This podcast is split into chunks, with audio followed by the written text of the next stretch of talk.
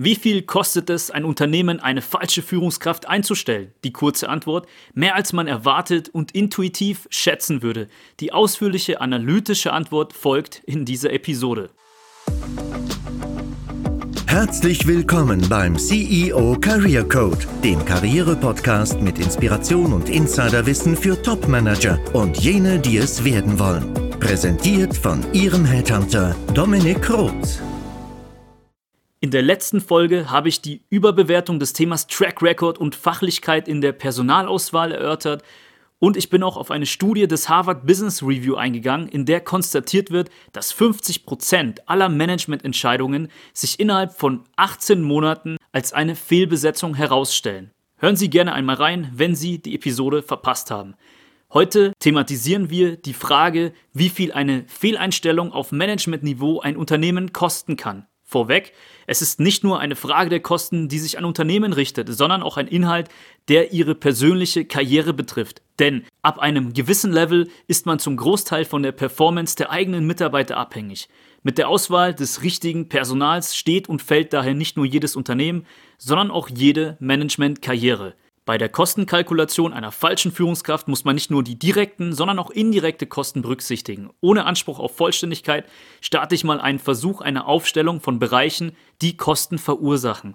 Man denkt natürlich erstmal an die Rekrutierungskosten. Egal ob intern oder extern, es frisst Ressourcen und erzeugt neue Ausgaben, aber damit ist es lange nicht getan. Zu den direkten Kosten gehören auch Legal Fees im Sinne einer Kündigung und eines Prozesses dahinter. Im Zweifel nicht zu vergessen auch die Abfindung.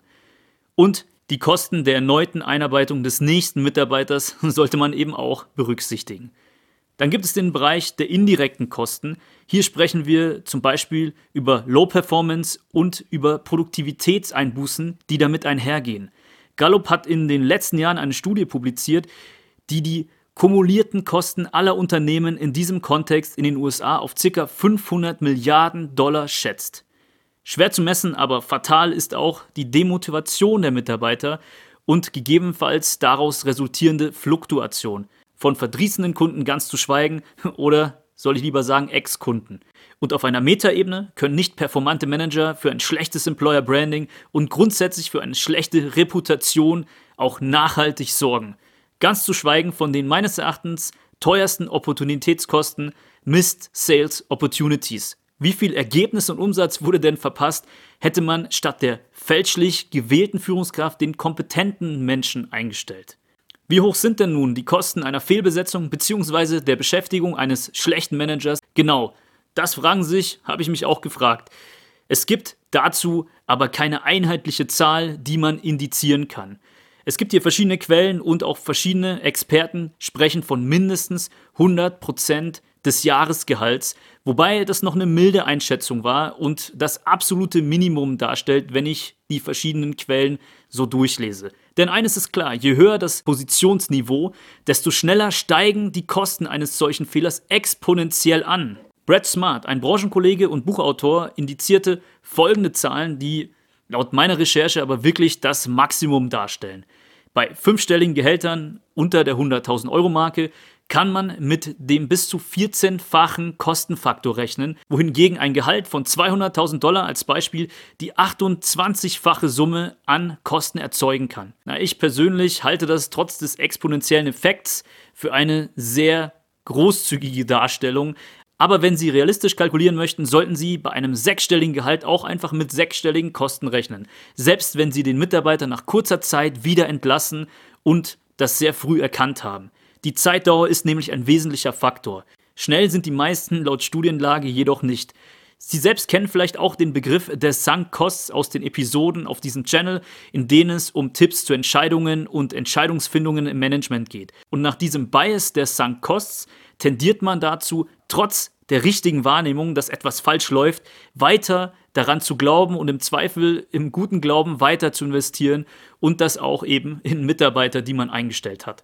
Realistischerweise muss ich noch ergänzen, dass man in den ersten drei Monaten keine großen Sprünge von Topmanagern erwarten kann, vor allem wenn diese als neue Kapitäne einen großen Tanker manövrieren müssen. Nachweisbare Erfolge darf man in kurzer Zeit auch nicht erwarten. Aber beobachten Sie ganz genau die Motivationslage der Mitarbeiter durch Einzelgespräche unmittelbar und in verschiedenen Abständen nach Start der neuen Führungskraft. Spielen Sie die kleinsten Performance-Abweichungen nicht herunter und stellen Sie ein enges Onboarding mit nicht zu langer Leine sicher, auch wenn jeder Manager sich immer maximale Gestaltungsfreiheit wünscht. Meines Erachtens muss man sich diese Autonomie aber auch erstmal verdienen. Eine Fehlbesetzung auf C-Level kann sich jedoch trotz schneller Reißleine binnen der ersten Monate nicht unter 240.000 Dollar ausgehen, zumindest laut dem CEO von Link Humans. Das ist eine Beratung, die Employer Branding von Topfirmen in messbares Datenmaterial übersetzt. Ich denke, diese Zahl können wir auch mal als ungefähren Richtwert und Daumenregel nehmen. 240.000 Dollar. Puh. Da klingen 30 bis 33 Prozent des Jahreszielgehalts an Vermittlungshonorar eines Headhunters marginal, oder? Dieser Pitch musste natürlich kommen.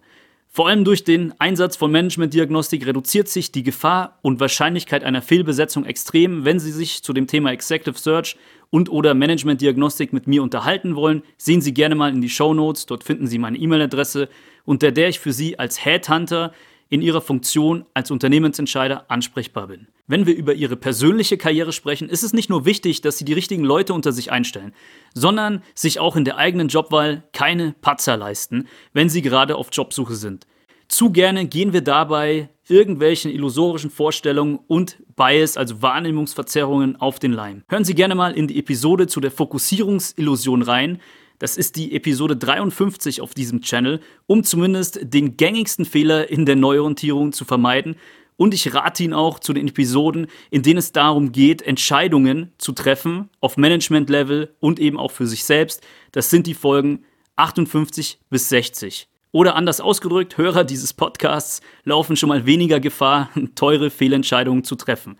Abonnieren Sie daher den Podcast, um auch zukünftige Episoden nicht zu verpassen, denn wir beleuchten Karriere weiterhin auf einer ganzheitlichen Ebene. Wenn Sie sich gerade auf Jobsuche befinden und offen dafür sind, sich professionell begleiten zu lassen, sodass Sie auch den Job finden, der langfristig zu Ihnen passt, dann finden Sie in den Shownotes ebenfalls meine Kontaktdaten. Ich helfe Ihnen gerne im Sinne eines Bewerbungscoachings mit Fokus auf den verdeckten Arbeitsmarkt, Gespräche bei Entscheidern zu erhalten, dort zu überzeugen und den richtigen Job zeitnah anzutreten. Klicken Sie gerne auf den Link und melden sich für ein kostenfreies Erstgespräch an. Ich freue mich auf Sie, Ihr Dominik Roth.